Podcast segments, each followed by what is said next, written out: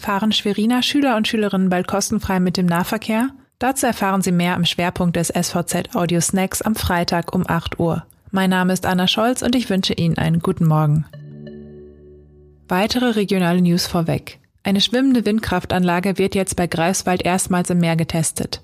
Bereits 2014 arbeitete eine Stralsunder Firma an einem solchen Projekt, das dann aber auf Eis gelegt wurde.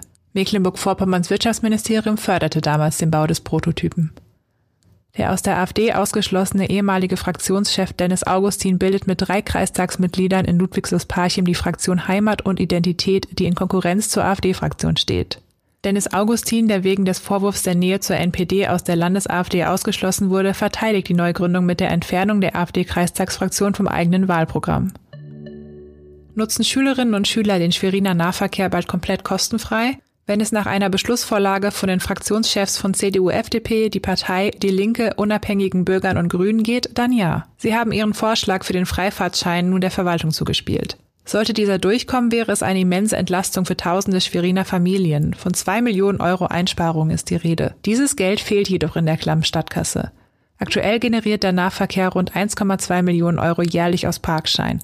900.000 Euro fließen davon in die Stadtkasse. Selbst eine Verdopplung der Parkgebühren würde die Kosten fürs Schülerticket nicht decken. So sagt Oberbürgermeister Rico Badenschier, aus Sicht der Verwaltung ist der Antrag nicht gesetzeskonform, weil die Gegenfinanzierung fehlt. Für ihn ist eher eine kleine Variante denkbar. Bei einer Verdopplung der Parkgebühren ließe sich beispielsweise das kostenfreie Schülerticket für alle Kinder bis zur Orientierungsstufe bezahlen. Das war der SVZ Audio Snack. Alle Artikel zum Nachlesen und Nachhören gibt es auf svz.de slash audiosnack. Die nächste Folge hören Sie Montag früh. Bis dahin wünsche ich Ihnen ein schönes Wochenende.